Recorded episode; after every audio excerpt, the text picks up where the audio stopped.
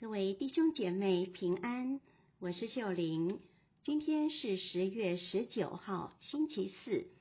我们要聆听的福音是《路加福音》第十一章四十七至五十四节，主题是“身教胜于言教”。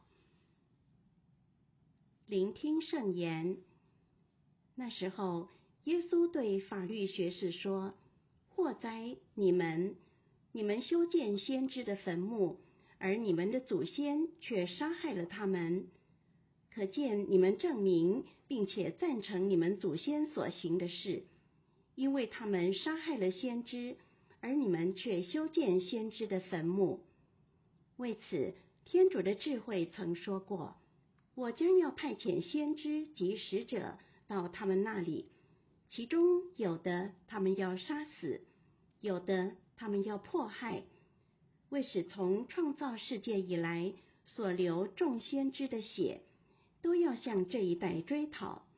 从亚伯尔的血，到丧亡在祭坛与圣所之间的泽加里亚的血，的确，我告诉你们，都要向这一代追讨。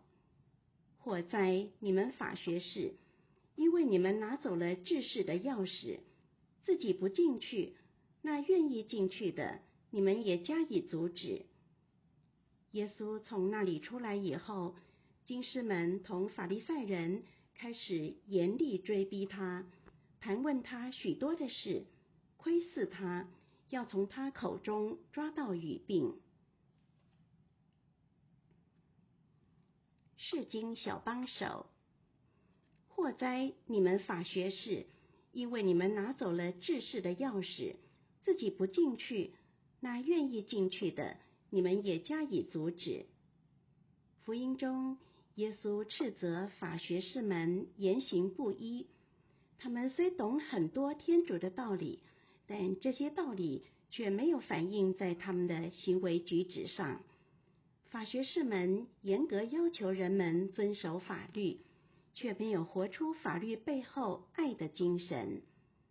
导致这些法律变成人们沉重的负担，反而让很原来渴望进入天国的人被排挤在天国门外。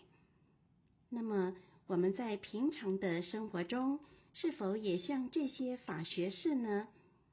比如说，身为父母、师长或多年的教友，我们的行为举止是否反映出天主的爱和价值呢？还是我们虽然口中教导人要去爱，行为却不一致，误导他人。比方说，父母是孩子们的第一位老师，特别是孩子还小时，父母给予孩子的身教，对孩子有莫大的影响，甚至超越口头上的教诲。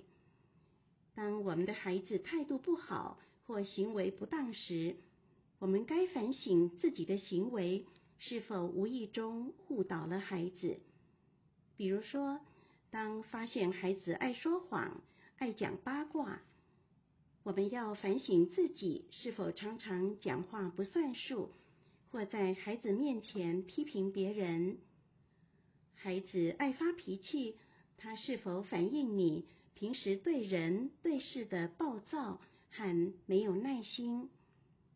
孩子不尊重老人，不接纳弱者，轻视社会地位低的人时，他们是不是看见你对自己的父母不孝顺，在漠视残障人士或贬低清洁工人、司机等？今天，让我们留意自己的行为举止，要和我们宣导的信念一致，不要让不一致的言行。成为他人进入天国的绊脚石。品尝圣言，你们拿走了治世的钥匙，自己不进去，那愿意进去的，你们也加以阻止。活出圣言，当别人点出你言行不一致的地方，谦卑的反省自己。并认真改过。全心祈祷。主，求你解释我的心思和行为，不要让我误导他人，远离你的真道。希望我们都生活在天主圣言的光照下。明天见。